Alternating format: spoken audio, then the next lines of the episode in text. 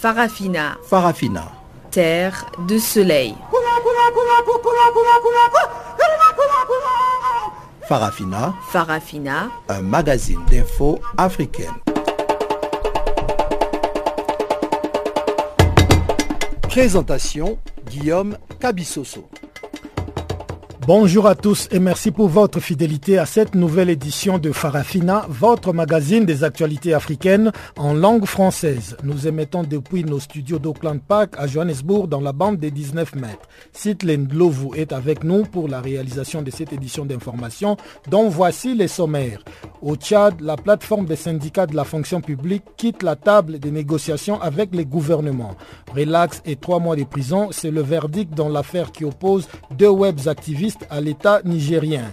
Arrestation en République démocratique du Congo d'un présumé assassin d'un journaliste tué mercredi à Bounia, au nord-est du pays. Voilà donc pour le grand titre. Je cède à présent le micro à Pamela Kumba pour le bulletin d'information. Bonjour Pamela.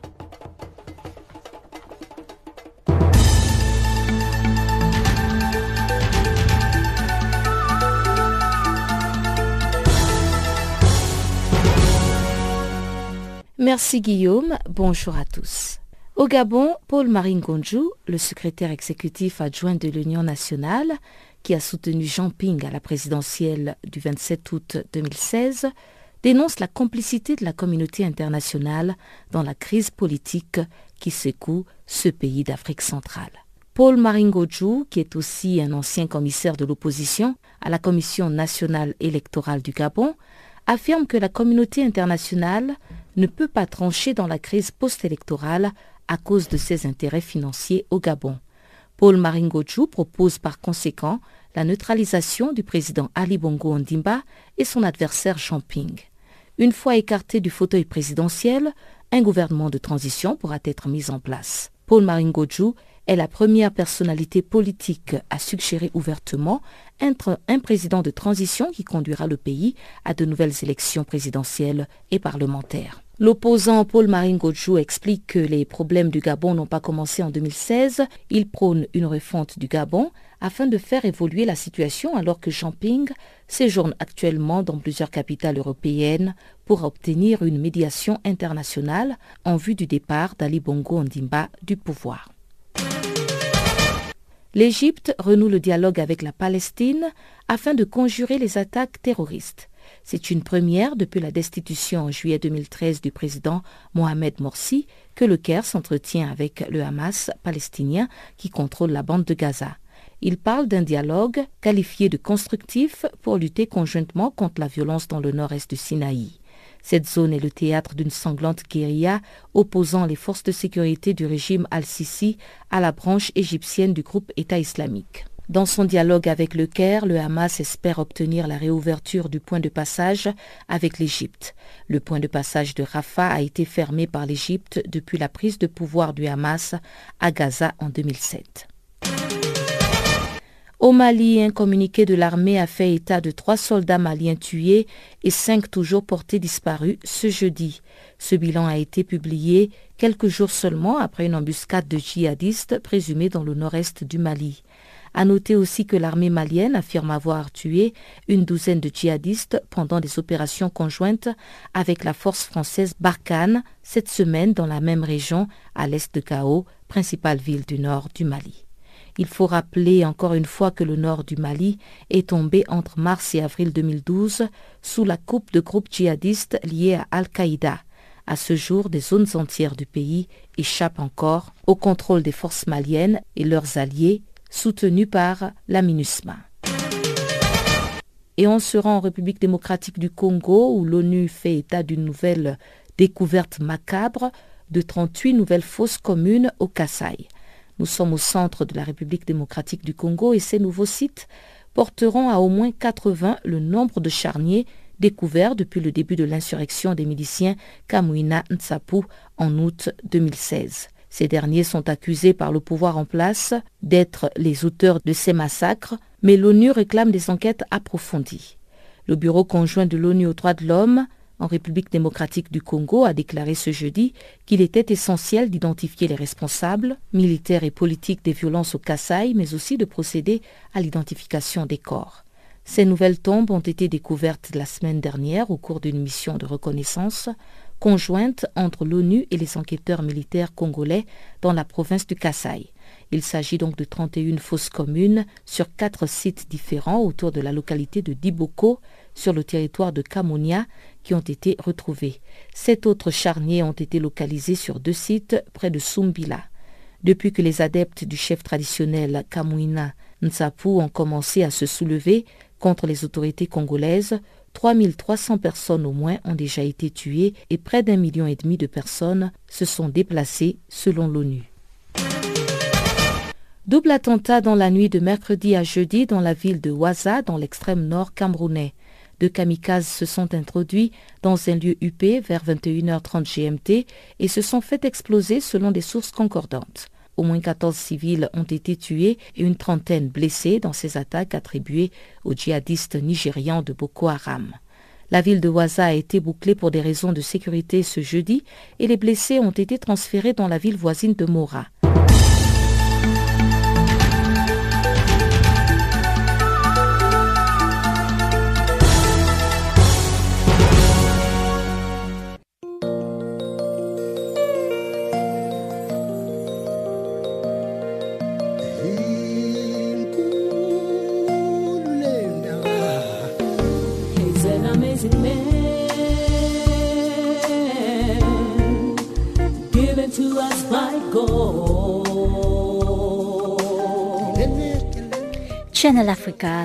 Écrivez-nous sur notre page Facebook Channel Africa. Faites-nous des tweets French Farafina ou bien Channel Africa 1.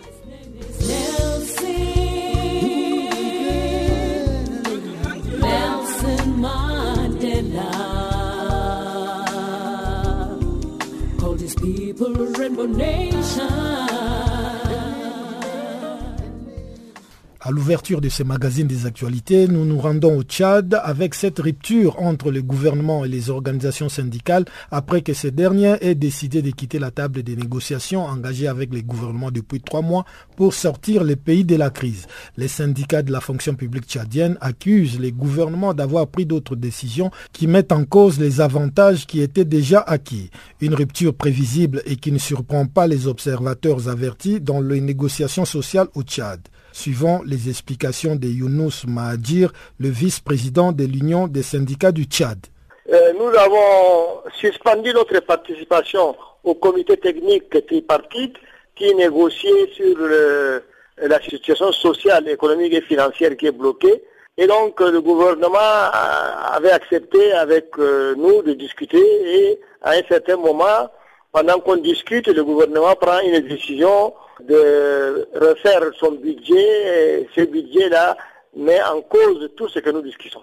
Donc, euh, particulièrement, il bloque les, les, les financements des agents par rapport à leurs avantages quand ils sont gradés, un peu plus.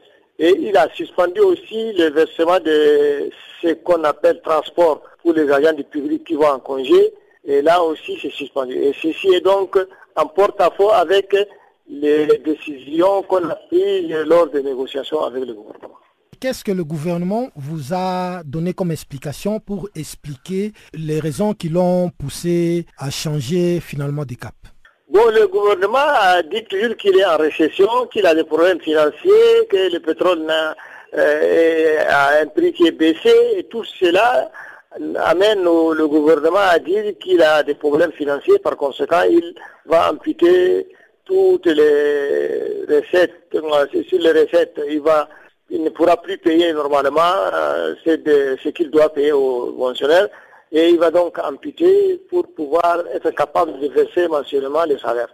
Mais ceci tout en négligeant effectivement que nous sommes déjà en, en dialogue social et qui a permis la paix sociale parce que la grève est suspendue et les gens travaillent entre-temps au lieu de, s'attaquer au problème de base qui est les recettes, comment elles rentrent, et le gouvernement a plutôt pris la décision d'amputer encore de l'argent des travailleurs. Et le gouvernement ne vous a pas fait de nouvelles propositions pour euh, essayer de maintenir euh, ce dialogue Non, on a été rencontrer le Premier ministre, mais qui n'a pas de propositions nouvelles.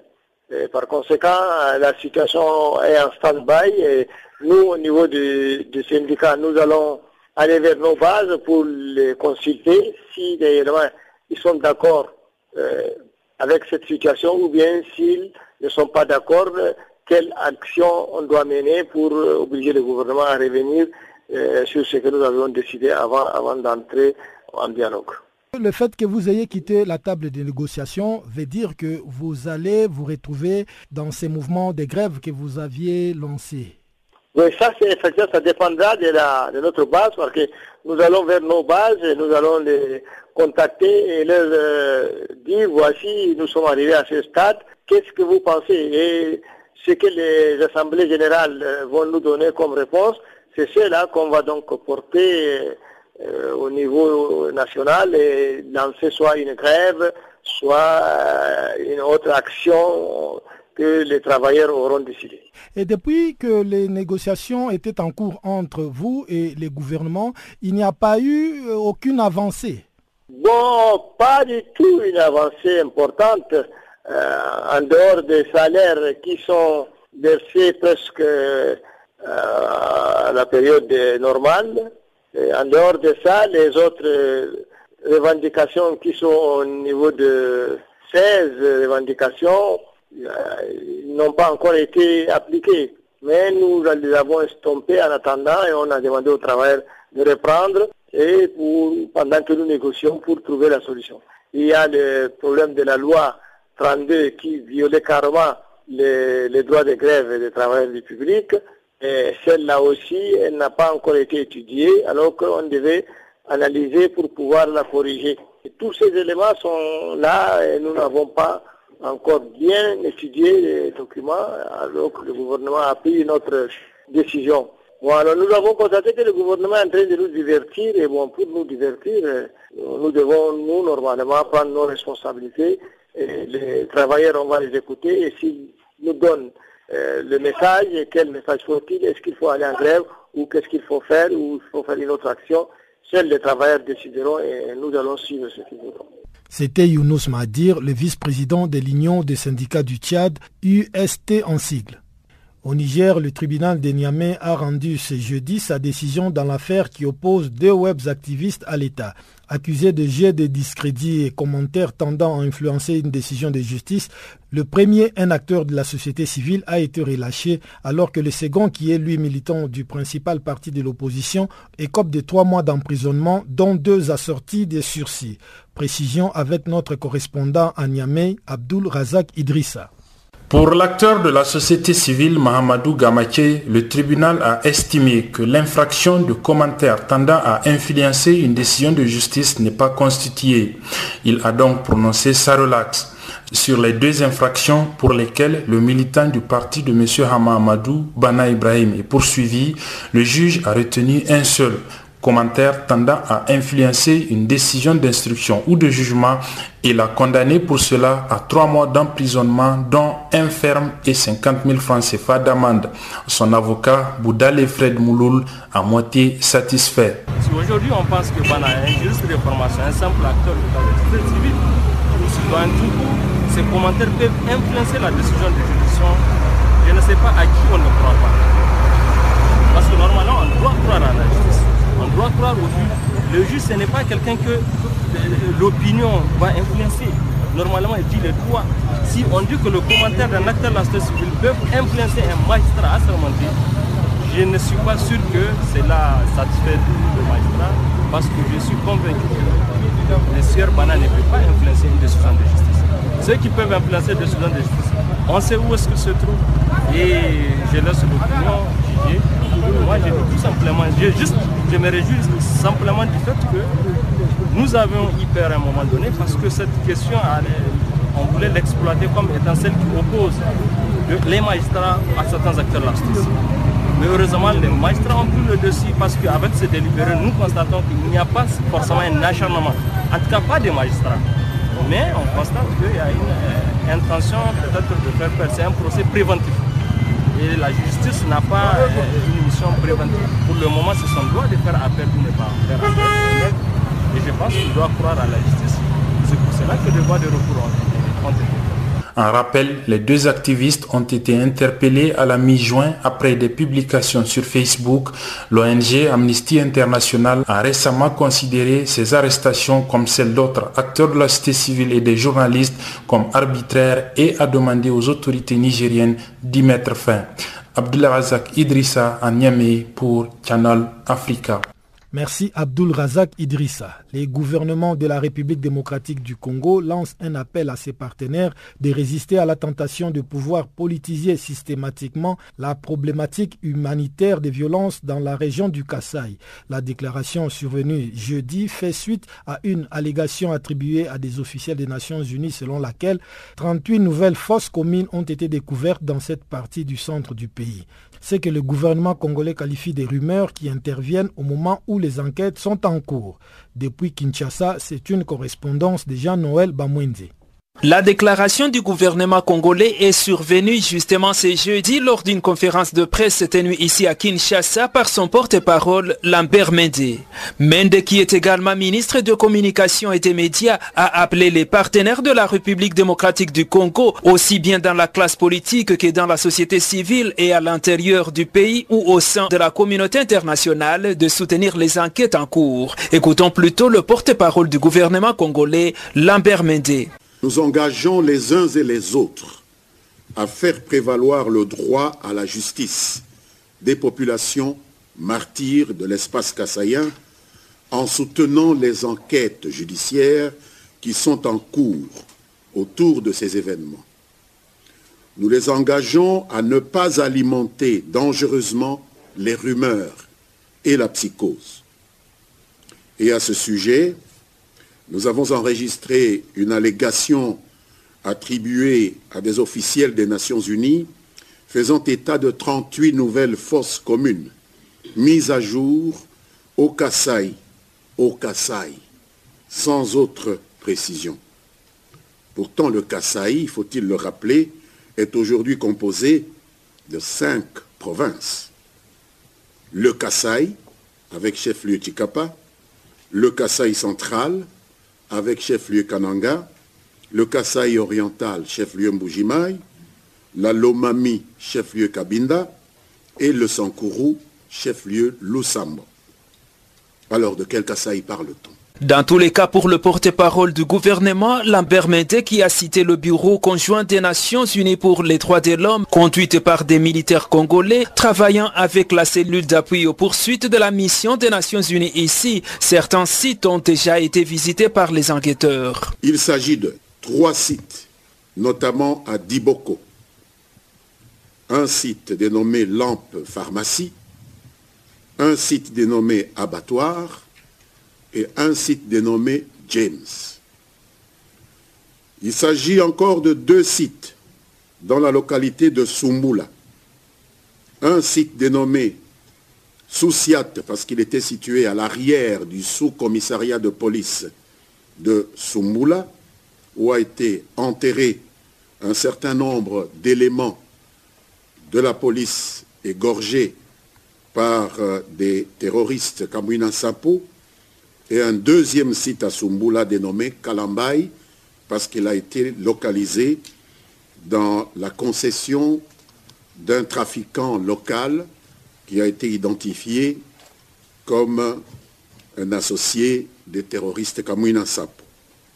Les enquêteurs du parquet militaire, de la MONUSCO et du Bureau conjoint des Nations Unies aux droits de l'homme se sont donc limités à sécuriser les sites en attendant l'arrivée sur place des éléments de la police scientifique. Dès lors et pour l'instant, nos magistrats et enquêteurs, avec leurs partenaires des Nations Unies, qui ont été guidés par les éléments de la Croix-Rouge locale, se sont limités à sécuriser donc les sites. À l'heure actuelle, cette équipe mixte se prépare à se rendre sur un troisième site où il est fait état de trois fosse commune. Précisons que les violences dans l'espace Kassai ont fait au moins 1300 morts selon le gouvernement congolais et 3800 selon la CENCO, la conférence épiscopale nationale du Congo. Channel Africa Kinshasa, Jean-Noël Bamwezi. Merci Jean-Noël Bamwindi.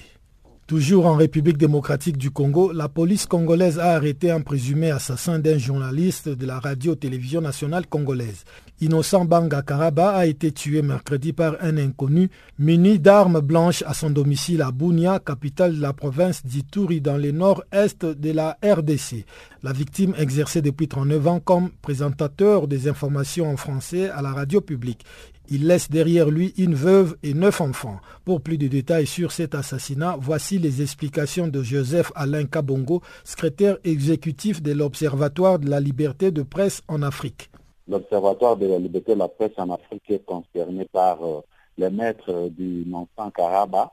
Euh, les dernières nouvelles que nous avons est que le journaliste euh, a été tué à coups, je sais pas, de grosses ou d'armes blanches par un membre des familles qui serait déjà aux arrêts. Euh, on parlerait de problèmes familiaux. Mais nous, à notre niveau, euh, nous continuons à exiger une enquête pour élucider euh, les circonstances de ces meurtres. Dans quelles circonstances ce journaliste Karaba a pu être tué Bon, c'est le mercredi sur le matin. il tentait de sortir de sa maison pour se soulager dehors il n'a pas de toilettes à l'intérieur de sa maison. C'est en sortant alors qu'il tentait de rentrer chez lui qu'il a été surpris par euh, une arme blanche euh, mortellement et il, s'est évanoui et quand il a été conduit à l'hôpital, les médecins n'ont pu constater sa mort. Donc, euh, même lui en soi n'était pas en mesure d'identifier directement son assaillant. Mais néanmoins, euh, ceux qui étaient déjà au courant des problèmes qui se posaient euh, euh, au niveau des journalistes, au niveau de la famille des journalistes, présument que ce sont les membres de sa famille qui auraient agi ainsi. Et les forces de sécurité ont déjà mis la main sur un des frères du Montant Karaba qui serait passé aux, aux Et nous attendons toujours la poursuite de l'enquête pour pouvoir comprendre réellement les les circonstances de ces meurtres. Monsieur Karaba était journaliste euh, d'une radio privée ou de la chaîne euh, publique, euh, la RTNC au Congo. Oui, il est journaliste à la station provinciale de la RTNC, Radio-Télévision Nationale Congolaise, à la station de Bounia, dans la province de, de Donc c'est là où il travaillait et la veille, la veille, le journaliste a présenté même un journal radio diffusé euh, sur les ondes de la RTNC Bounia. Et c'est le jour suivant, euh, tôt le matin, qu'il a été euh, surpris et tué dans ces conditions-là. Un mouvement de grève a été déclenché par les journalistes qui vivent dans cette partie de la République démocratique du Congo. Ces mots de grève a-t-il été suivi normalement? Oui, une grande partie des médias par solidarité ont observé c'est appel à, à, la grève euh, pour les médias qui n'ont pas émis pendant toute la journée d'hier. Et vous comprenez, c'est grâce à cette pression aussi qui a fait que euh, les autorités policières de la place puissent mettre la main sur un des présumés euh, meurtriers du journaliste. Donc c'est une journée euh, qui a été largement suivie par les journalistes et les médias des Bounia. Et nous, observateurs de la la presse en Afrique, nous avons appuyé cette initiative et nous avons également salué. Nous suivions là les explications de Joseph Alain Kabongo, secrétaire exécutif de l'Observatoire de la liberté de la presse en Afrique, sur l'assassinat du journaliste Inosa Banga Karaba, tué mercredi par un inconnu à son domicile à Bunia, capitale de la province d'Ituri, dans le nord-est de la République démocratique du Congo. Human Rights Watch réclame l'ouverture d'enquêtes et la fin de l'impunité au Rwanda. Cette organisation internationale des droits humains le fait savoir dans son rapport sur ces pays publié jeudi intitulé Tous les voleurs doivent être tués, exécution extrajudiciaire dans l'ouest du Rwanda. Pamela Kumba nous en parle. Les autorités rwandaises devraient ouvrir des enquêtes sur les meurtres et suspendre les commandants impliqués. C'est l'une des recommandations de ce rapport d'Human Rights Watch et à moins d'un mois de la présidentielle, l'Organisation internationale des droits de l'homme dénonce des graves violations des droits humains. Tous les violeurs doivent être tués, exécution extrajudiciaire dans l'ouest du Rwanda. C'est le titre de ce rapport de 40 pages qui décrit en détail comment l'armée, la police et des unités de sécurité auxiliaires, parfois avec l'aide des autorités civiles locales, ont appréhendé de petits délinquants présumés et les ont sommairement exécutés. Dans son rapport, Human Rights Watch a affirmé que les forces de sécurité rwandaises ont procédé à l'exécution sommaire d'au moins 37 personnes soupçonnées de petite délinquance. Elles ont aussi fait disparaître de force quatre autres personnes depuis avril 2016. Ce rapport a été réalisé grâce à la collaboration au Rwanda de 119 témoins, membres des familles et amis de victimes, responsables gouvernementaux et autres personnes. Le document contient aussi des photos de certaines victimes. Les chercheurs d'Human Rights Watch ont expliqué dans ce rapport que la plupart des victimes étaient accusées d'avoir commis divers vols aussi insignifiants que des vols de bananes ou de vaches.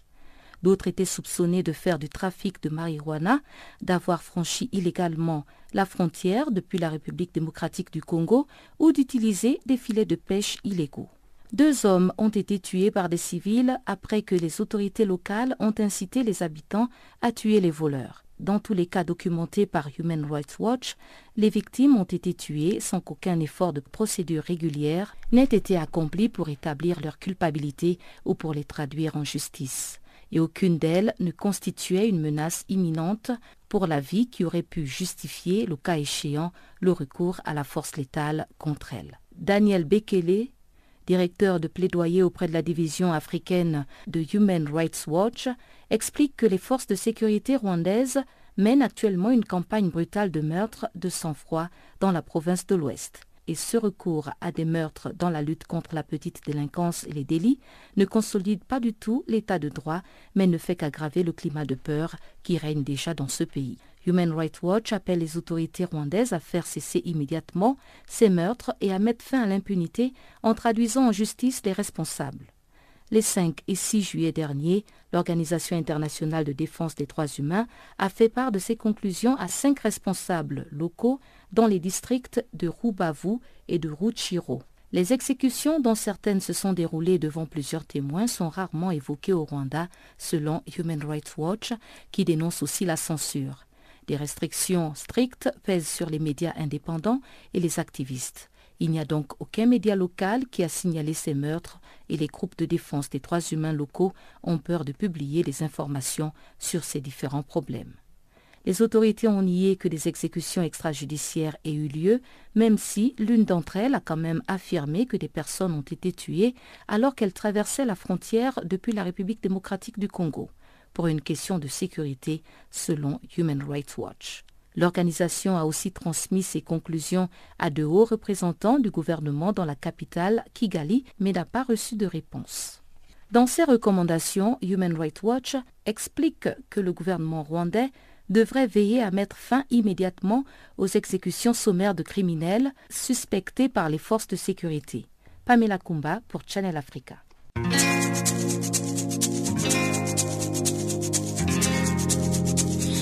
Vous écoutez Farafina, un programme en français sur Canal Afrique émettant de Johannesburg. Pour vos réactions à nos émissions, écrivez-nous soit à l'adresse électronique suivante farafina.channelafrica ou envoyez-nous un SMS au numéro qui suit 00 27 833 81 56 59.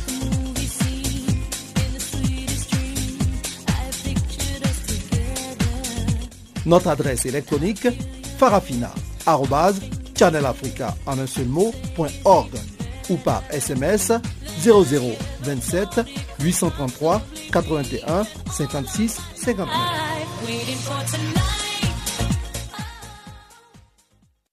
Nous allons à présent céder l'antenne à Barthélémy Nguessan qui va nous présenter la page économie de ces magazines des actualités.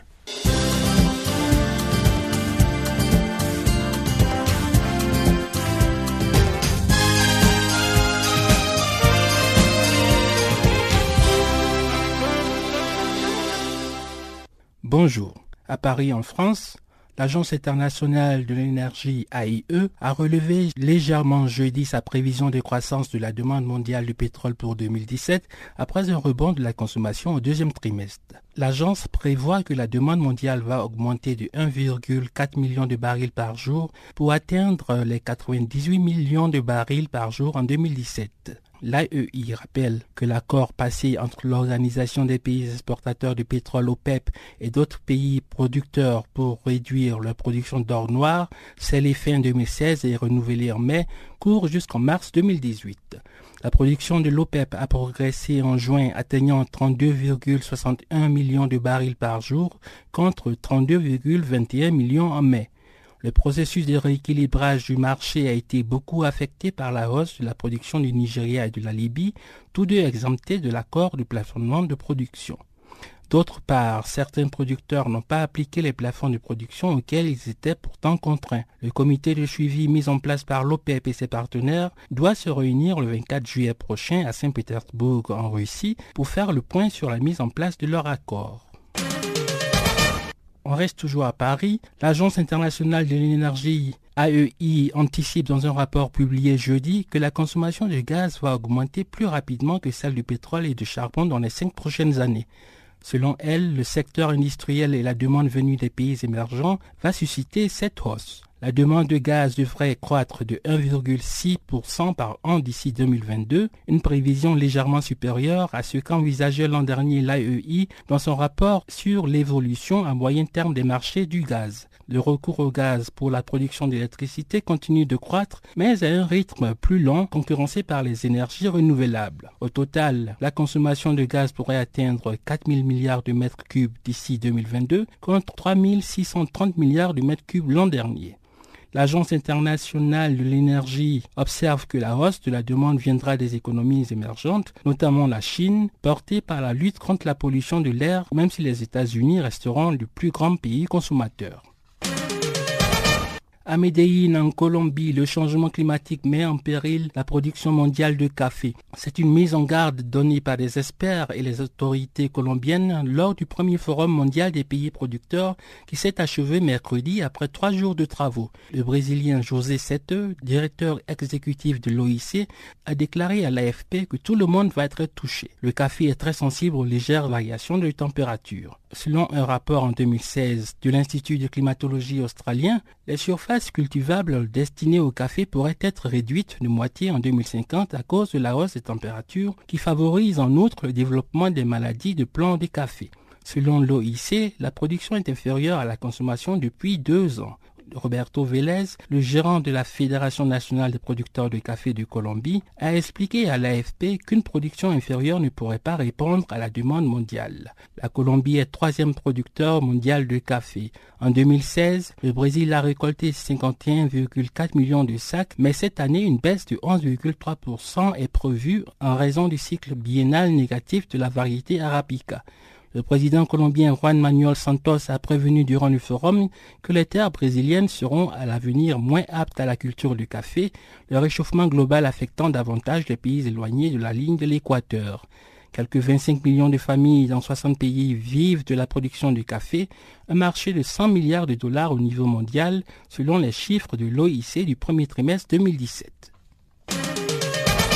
Retour sur le continent africain. La seconde édition du rapport du STG Index et Dashboards, publié mardi dans la capitale rwandaise Kigali, vient de classer le Rwanda parmi les dix premiers pays d'Afrique subsaharienne ayant réalisé les meilleures performances pour atteindre les objectifs de développement durable ODD fixés par la communauté internationale à l'horizon 2030. Mieux encore, le pays trône à la septième place en Afrique noire, à la première en Afrique de l'Est et à la 117e position sur le plan mondial. Le document a été publié par le Centre des objectifs de développement durable pour l'Afrique, SDGC, et par le Réseau des solutions de développement durable, SDSN. Selon le directeur général de SDGC Afrique, Bélé Begacho, les économies d'Afrique font face à des défis majeurs dans la réalisation des ODD. Voilà, c'est la fin de ce bulletin. Merci de nous avoir suivis.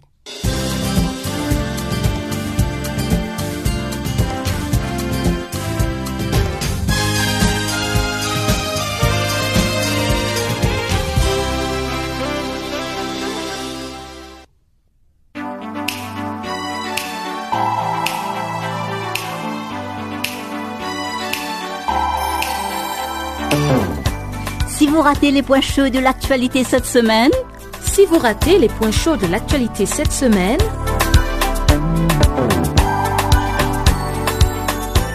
eh bien, sans plus tarder, suivez la revue des actualités de la semaine sur Channel Africa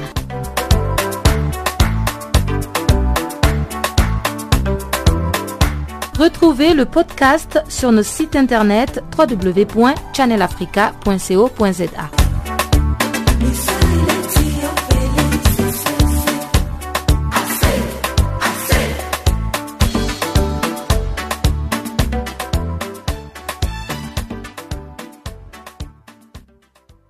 Parlons maintenant du Soudan qui a suspendu mercredi ses discussions avec les États-Unis sur la levée totale de l'embargo économique américain après que Washington a prolongé de trois mois les dernières sanctions imposées depuis 20 ans au régime du président Omar el-Béchir. Le président américain Donald Trump a en effet prolongé mardi soir jusqu'au 12 octobre prochain une période probatoire qui avait été décidée à l'origine pour six mois par son prédécesseur Barack Obama. Dans les derniers jours de sa présidence, le 13 janvier dernier, Barack Obama avait levé certaines sanctions frappant Khartoum depuis 1997, mais avec une période d'examen avant une éventuelle suppression complète de toutes ces mesures punitives. Cette période s'achevait ce 12 juillet. Les Soudans, qui avaient nourri de grands espoirs quant à cette possible levée, avaient vivement réagi mercredi. Le président al-Béchir a pris un décret ordonnant la suspension du comité qui négociait avec les États-Unis. Ce comité soudanais négociait depuis plus d'un an avec les Américains pour obtenir la levée totale des sanctions. Des hauts responsables américains à Washington ont assuré que les États-Unis tenaient à conserver une relation positive avec Khartoum. Si à la fin des trois mois, qui est une prolongation relativement brève, on peut faire des progrès, alors notre intention est de lever les sanctions, a promis l'un d'eux. Il n'empêche que le chef de la diplomatie soudanaise, Ibrahim Gandour, a dit regretter la décision de l'administration Trump qui intervient après de longues négociations entre les Soudans et les États-Unis. Khartoum doit répondre à une feuille de route en cinq points, dont la fin du soutien aux groupes rebelles au Soudan du Sud, la fin des hostilités dans les provinces du Darfour, du Nil Blé et du Kordofan Sud et une coopération avec le renseignement américain contre le terrorisme. Le département d'État américain avait reconnu mardi soir que le gouvernement du Soudan avait fait des progrès importants dans beaucoup de secteurs, mais que Washington avait besoin de plus de temps pour cette période probatoire. Les sanctions économiques avaient été imposées en 1997 pour les soutiens présumés de Khartoum à des groupes islamistes, dont le chef d'Al-Qaïda Oussama Ben Laden, tué dans un raid américain au Pakistan en mai 2011.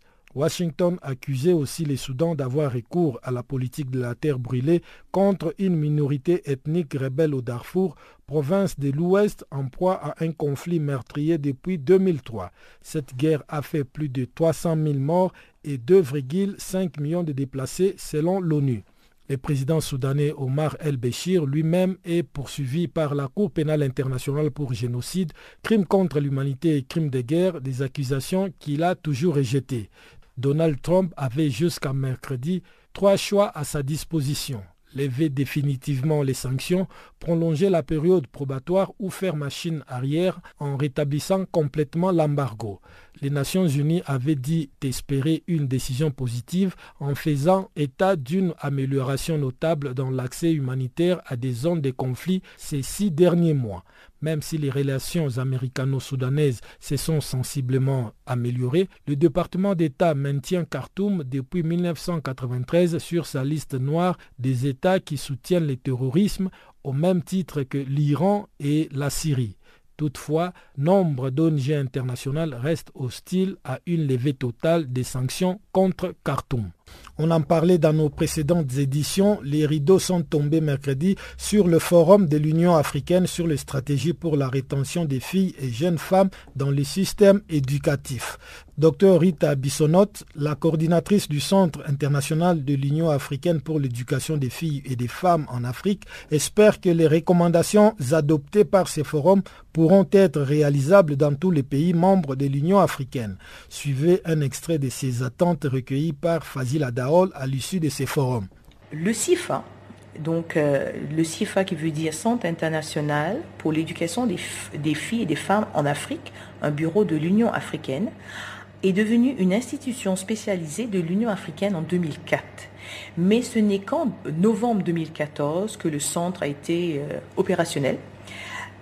Donc le temps de, d'établir les structures, d'avoir un budget de fonctionnement. Donc nous sommes très jeunes, nous pouvons dire, nous avons, euh, deux ans euh, et quelques.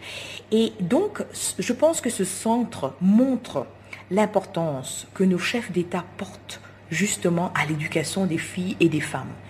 Et en devenant un centre spécialisé de l'Union africaine, nous portons la voix de nos États membres, nous portons la voix de l'Union africaine pour dire à nos États membres qu'il est important, qu'il est impératif que nos filles aient une éducation, mais pas juste n'importe quelle éducation, mais une éducation de qualité. En plus s'assurer que nos filles accèdent à des domaines euh, euh, qui, souvent sont des domaines, si vous voulez, entre guillemets, on peut dire juste pour les hommes. Par exemple, vous parlez, euh, on parle par exemple de la construction, on parle de l'ingénierie, on parle de l'électronique. Donc je pense tout ça c'est important. Notre rôle en tant que CIFA est de travailler avec les États membres et de faire et, et de parler avec eux et de s'assurer que le message est porté par les États membres, par les parties prenantes, par les CER, par les communautés économiques régionales, pour que nos filles, justement, elles aillent à l'école, elles restent à l'école, mais qu'elles aient aussi une éducation de qualité. Tout ça, évidemment, est en lien avec l'agenda 2063, qui est donc notre vision de ce que, de ce que euh, sera l'Afrique en, 2063 et aussi en lien avec notre stratégie continentale de de l'éducation de l'Afrique. Donc le CIFA est vraiment, euh, si vous voulez, un rôle mobilisateur avec les partenaires, avec les États membres, avec toutes les parties prenantes pour s'assurer, pour avoir une harmonisation, pour s'assurer que nos filles aient une éducation. Et c'est ça qui va mener, si vous voulez, à un développement socio-économique du pays. Moi, j'espère que nous aurons d'abord que nous aurons des stratégies et, des recommandations par rapport donc à tout ce qui est science, technologie, ingénierie et mathématiques, et aussi par rapport à l'enseignement technique et professionnel. Mais si vous voulez, des recommandations pratiques que nos États membres peuvent mettre en œuvre eux-mêmes dans leur pays. Parce que l'Union africaine, ce n'est pas nous qui mettons en œuvre, ce sont nos États membres, ce sont nos pays. Donc nous espérons que nos États membres arriveront à avoir euh, quelque chose de tangible, que eux-mêmes sentent, que eux-mêmes ils ont proposé.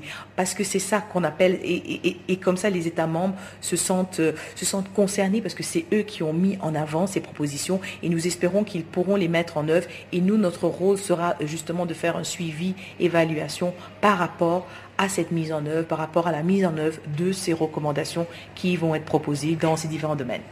L'UNESCO vient d'inscrire 21 nouveaux sites sur la liste du patrimoine mondial. C'était à l'issue des travaux du comité du patrimoine mondial qui se sont clôturés mercredi à Cracovie en Pologne. Ces nouvelles inscriptions portent à 1073 le nombre total des sites figurant sur la liste. Pour la première fois, des sites en Angola et en Érythrée ont été inscrits sur la liste du patrimoine mondial. Par ailleurs, des sites ont été ajoutés à la liste des patrimoines mondial en péril et trois autres en ont été retirés. Mathilde Rosselet, directrice du patrimoine mondial à l'UNESCO, nous en dit plus au micro de Florence Westergaard. Il y a deux points forts, c'est l'état de conservation des sites inscrits sur la liste du patrimoine mondial et bien sûr les nominations bien euh, attendues de plusieurs pays du monde. D'accord. Des nouveaux sites culturels ont été inscrits à cette liste du patrimoine mondial. Donc, euh, combien sont-ils maintenant? Nous avons 21 euh, nouveaux sites euh, inscrits sur la liste du patrimoine mondial. Donc avant, on a eu 1052 sites euh, inscrits, donc plus les 21 nouveaux. Il faut souligner pour la première fois, le Angola et l'Érythrée ont eu des sites culturels inscrits sur la liste du patrimoine mondial. Donc c'est vraiment beaucoup de progrès pour l'Afrique, mais aussi pour au niveau thématique, la ville d'Asmara en Érythrée était inscrite. Et donc, c'est aussi l'architecture moderne. Et il y a aussi, bien sûr, des sites naturels, je pense, qui sont inscrits. Bien sûr, on a des sites, euh, des grands espaces naturels inscrits inscrits, par exemple, de la Chine, sur le plateau tibétain. on a eu pas mal de sites, même un site en Polynésie présenté par la France. Donc, des grands espaces naturels qui font rêver. Tout à fait. Et il y a aussi, hélas, des sites qui ont été inscrits sur la liste du patrimoine mondial en péril. Donc, euh, sont-ils nombreux cette année? Non, euh, nous avons fait plusieurs présentations pour une inclusion sur la liste en péril, mais finalement, le comité du patrimoine mondial a décidé d'inclure seulement la ville euh, historique de Vienne, le centre historique de Vienne, sur la liste en péril à cause des projets qui ne sont pas compatibles avec le statut patrimoine mondial. Mais on a aussi un bon succès. On a retiré plusieurs sites de la liste du patrimoine mondial en péril, par exemple le parc de Comoé ou le parc de Simienne, parce que le gouvernement et les autorités locales euh, ont fait le nécessaire. Et donc nous allons un peu parler de sites culturels. Donc nous avons vu depuis un certain temps la destruction de certains sites culturels. Pourquoi est-il important d'avoir ces sites et comment peut-on empêcher leur destruction? Ça, c'est un grand problème. Euh, J'ai jamais imaginé le 21e siècle de voir beaucoup de destructions, mais euh, on a évalué la situation en Syrie, en Irak, euh, au Yémen, au Mali et bien d'autres régions du monde. Et on a déjà fait à l'UNESCO beaucoup de progrès pour les plans d'action pour le futur. On a vu que Mossoul était libéré et donc euh, ça c'est un site euh, dans la région de Ninive qui est inscrit sur la liste euh, indicative du pays et on a aussi discuté beaucoup des missions à entreprendre par exemple à Alep. Et peut-on justement reconstruire ce patrimoine perdu? Ça, c'est une bonne question parce que la reconstruction n'est pas permise avec le patrimoine mondial parce que la grande question, c'est toujours l'authenticité des biens. Donc, euh, on fait des plans d'action pour les sites. Il faut quand même regarder de tout près qu'est-ce qu'on peut faire pour la réhabilitation des biens, euh, biens archéologiques comme Palmyre ou des villes historiques. Euh, par exemple, Alep, c'est une grande urgence parce que la population veut revenir vivre dans cette ville. Donc, l'expertise de l'UNESCO pour la récupération des biens là-bas, c'est très important. Et justement, ces sites culturels représentent un peu la mémoire de ces personnes. Mais peut-on avoir un développement durable justement sans cette mémoire et sans ces sites culturels? Non, je crois que les, sites euh, culturels euh, sont très importants pour l'identité des peuples. Et c'est souvent les communautés locales qui demandent de faire le nécessaire pour récupérer les biens, pour travailler ensemble. Et le grand succès qu'on a eu à l'UNESCO, c'est la reconstruction du mausolée de Timbuktu avec les communautés locales et les familles qui étaient euh, responsables pour les mausolées.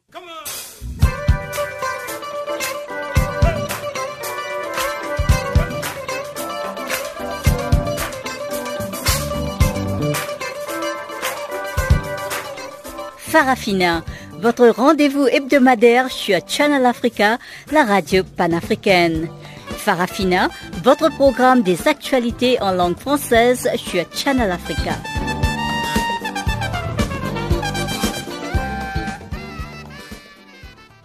Nous nous acheminons doucement vers la fin de ces magazines des actualités, mais avant de nous séparer complètement, voici une fois de plus Barthélémy Nguesson pour la page des sports.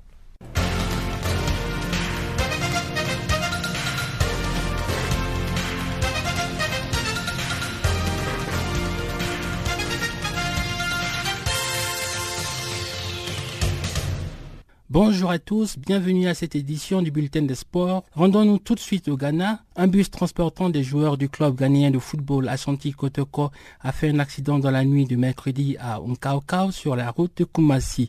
Le bilan provisoire fait état d'un décès, mais l'information n'est pas encore confirmée. Il est signalé par ailleurs des blessés qui ont été évacués à l'hôpital Holy Family pour des soins. Les premières informations font état de ce que le bus, qui transportait environ 35 personnes à bord, joueurs et responsables du club, a heurté un camion chargé de vivres en stationnement. Ashanti Kotoko prit ses fonds et le public a resté calme et a prié pour les joueurs et les responsables. Soulignons qu'avant cet accident, Dans le cadre du championnat de première ligue ghanéenne, le club Ashanti Kotoko avait livré un match contre Inter, contre Inter Allies et l'a défait sur le score de 1 but à 0.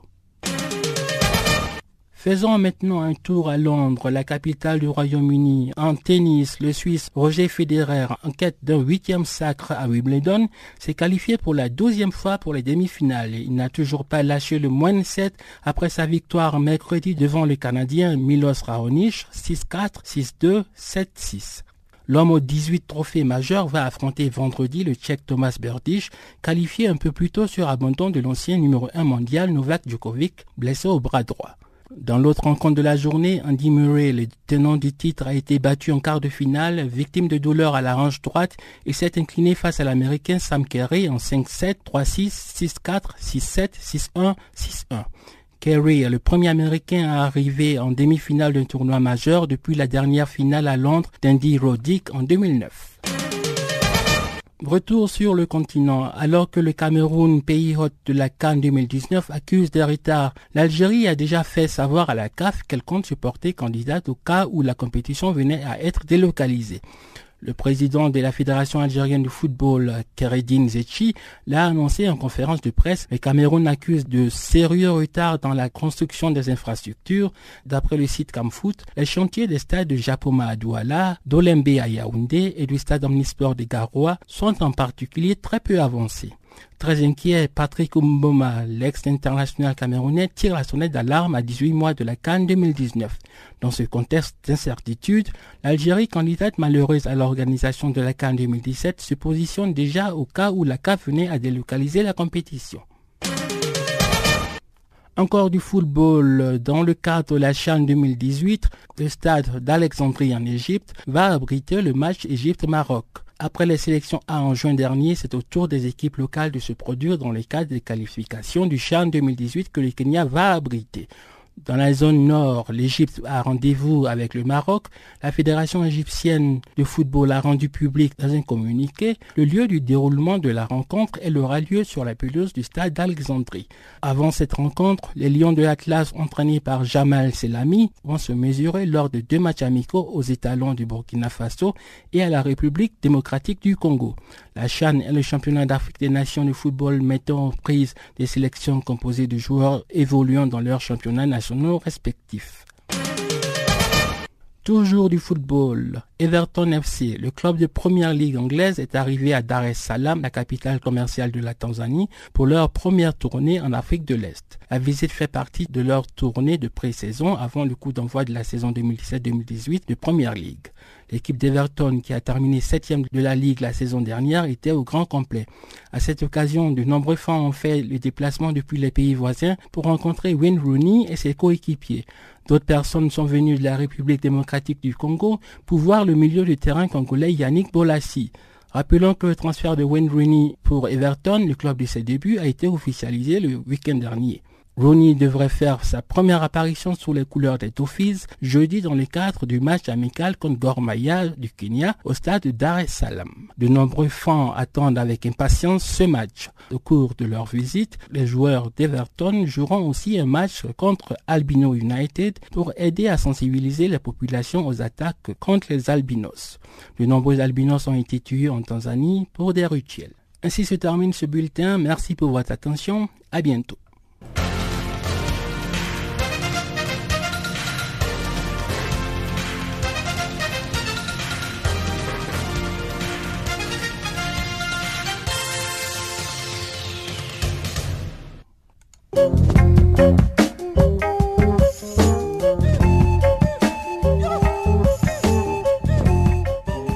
Voilà qui met un terme à cette édition de Farafina. Guillaume Cabissoso et toute l'équipe du service français vous remercient pour votre aimable attention. Rendez-vous est pris pour demain, même heure, même fréquence. Au revoir.